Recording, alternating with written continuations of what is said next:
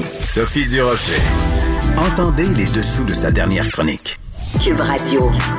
Quand j'ai vu ce titre euh, apparaître dans ma mosaïque du Journal de Montréal, Journal de Québec en fin de semaine, je me suis dit, mais quelle histoire inspirante. Le titre en question, D'enfant de la DPJ à infirmière, c'est un texte signé de ma collègue Clara Loiseau qui raconte l'histoire de notre prochaine invitée. Elle s'appelle Shanice Hazard. Bonjour, Madame Hazard. Bonjour. Bonjour, qu'est-ce que ça vous a fait, Madame Hazard? Mais moi, ça va très bien. Et vous, je suis tellement contente de vous rencontrer, de vous parler. Qu'est-ce que ça vous a fait, Madame Hazard, de voir euh, votre histoire comme ça racontée dans le Journal de Moral, Journal de Québec? Et je tiens à vous dire qu'il y a beaucoup, beaucoup, beaucoup de gens qui ont partagé ce texte-là. Ça a été un de ceux qui ont été les plus lus en fin de semaine sur le site du journal. Euh, en fait, je m'y attendais pas, honnêtement. Euh, je savais que c'était un projet, dans fond, pour euh, la Maison Tangente, pour essayer de récolter euh, des, euh, de l'argent puis du, financement. Donc, puis, je savais que mon texte serait dans le Journal de Montréal, mais j'avais complètement oublié que Internet existait. Donc, ça allait se partager, puis que, dans le fond, j'ai eu beaucoup de messages du monde de Cap-la-Madeleine, de Québec. Ça fait c'était comme vraiment, j'étais vraiment étonnée. en vrai, je le réalisais pas encore. J'étais comme, mon Dieu, puis là, euh, finalement, je le réalise, puis euh, je suis contente là, que le monde on, ben, j'espère que euh, ça, ça, ben, ça a aidé aussi euh, certains, certains jeunes aussi, puis que dans le fond, montrer que la réalité, des fois, on est, est un peu erronée. Des fois, on pense que les, les jeunes des centres jeunesse des fois ils réussissent pas ou ils ont de la difficulté ou c'est aussi montrer que on qu'il y a des jeunes qui sont capables de s'en sortir, qui veulent s'en hmm. sortir, puis aussi, c'est demander avoir un peu de soutien aussi. Si on sait que les standards, c'est de, ben, comme la DPJ, c'est de 0 à 10 ans. Je sais pas si ça a changé parce que ça fait quand même longtemps que je suis pas, euh, que je suis dans le système, quand même un bon presque 10 ans.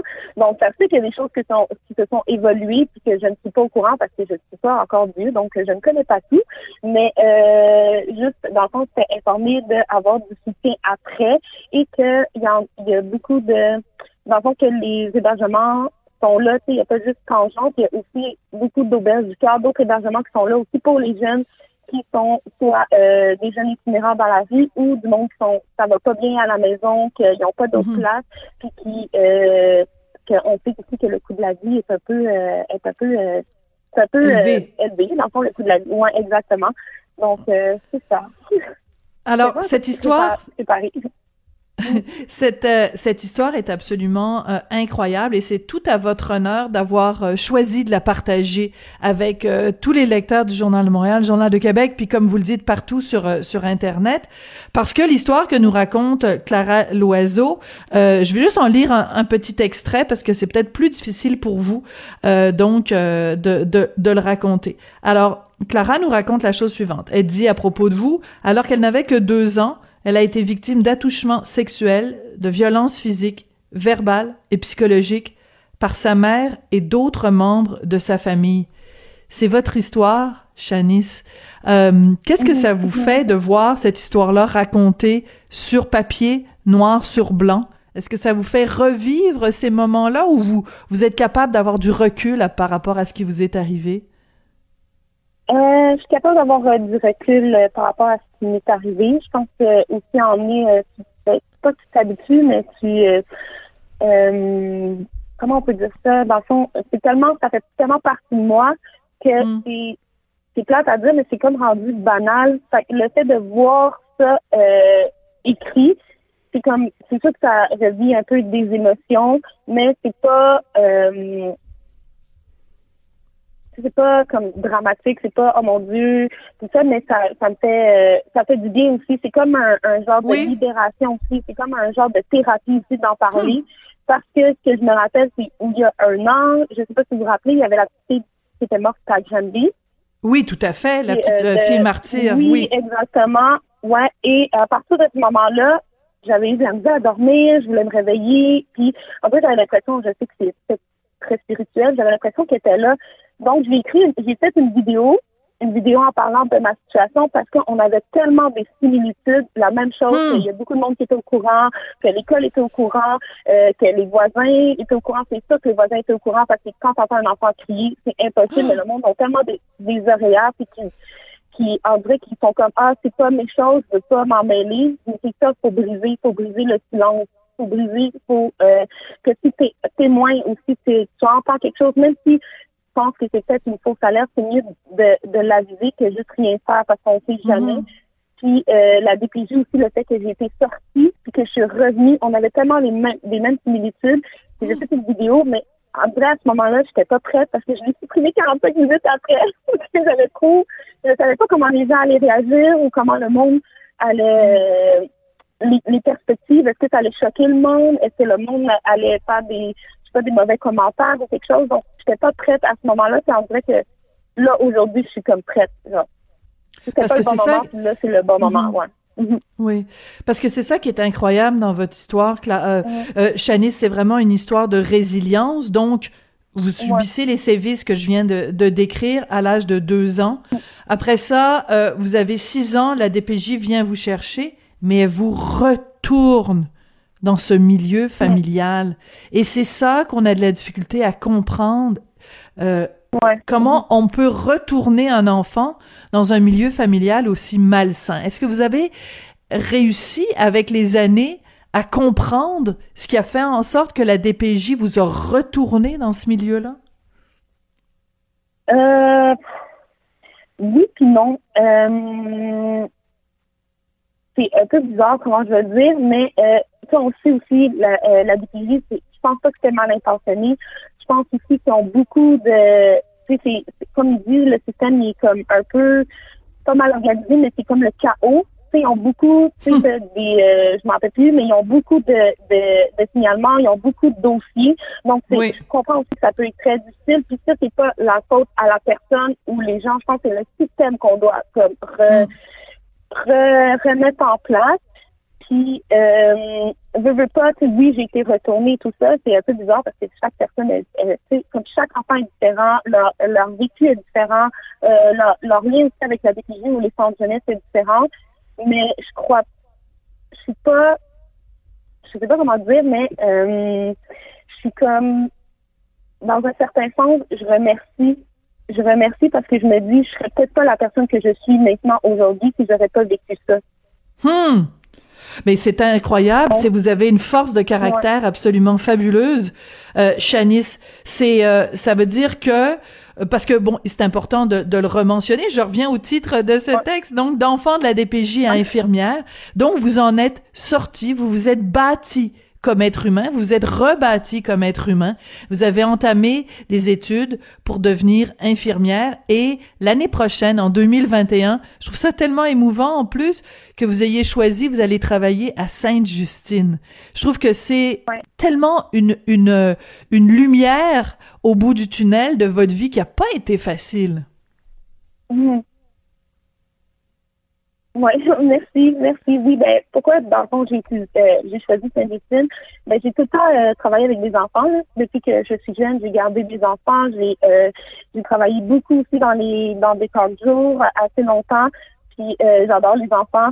Puis aussi je me dis j'aimerais ça aider comme, tellement que j'ai vécu, je pense que je peux comprendre aussi d'une certaine façon. Mm. Je ne pas dire qu'un enfant qui a été battu ou n'importe quoi, mais je peux dire, comme je peux comprendre aussi euh, la perspective de l'enfant. Je comprends mieux aussi dans, euh, euh, dans sa place que c'est pas facile, que chaque situation est difficile, autant qu'un enfant malade ou un, autant un enfant qui a vécu soit des euh, ou n'importe quoi.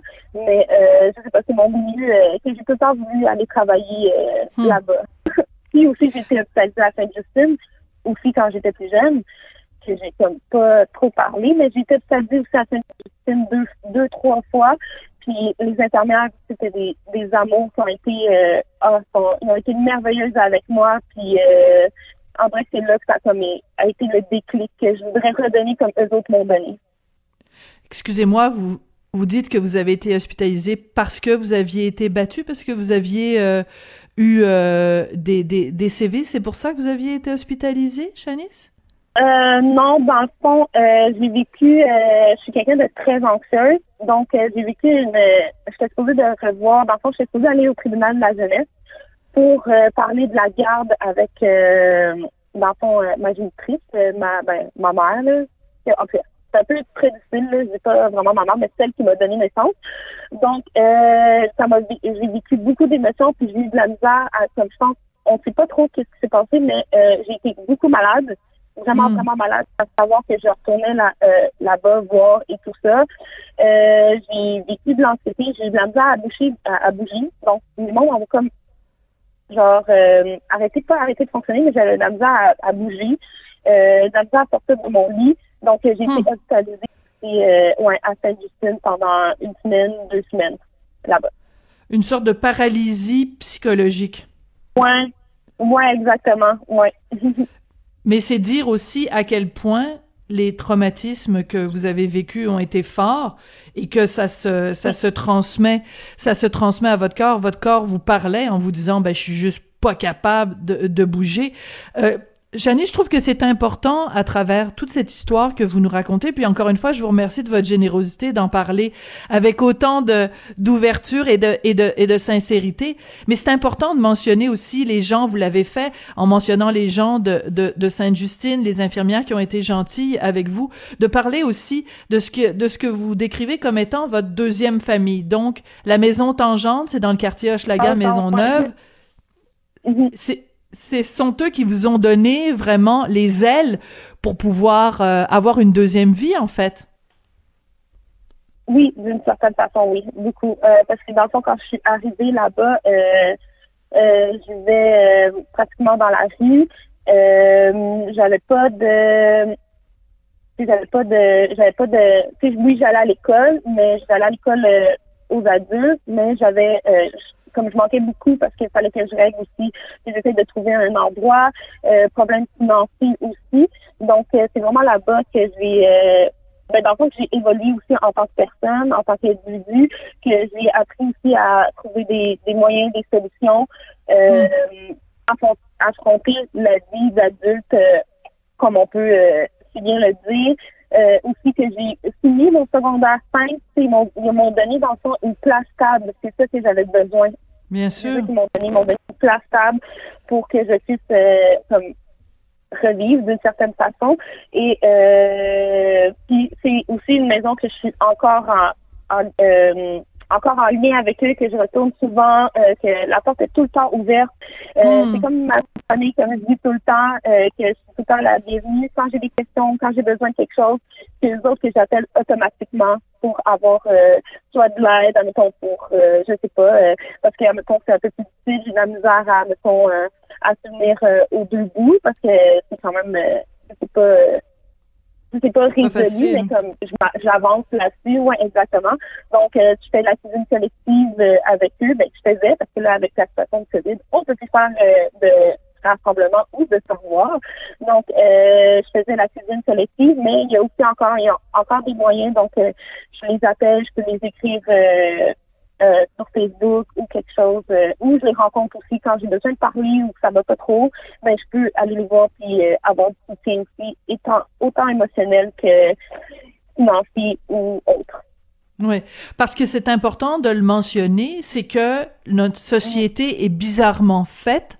vous, vous avez passé des années et des années donc en centre jeunesse, mais à partir de 18 ans, le jour où vous avez 18 ans, la société québécoise vous dit débrouille-toi avec tes troubles, on te donne plus rien, plus de soutien, t'as plus d'endroit où vivre, t'as plus de...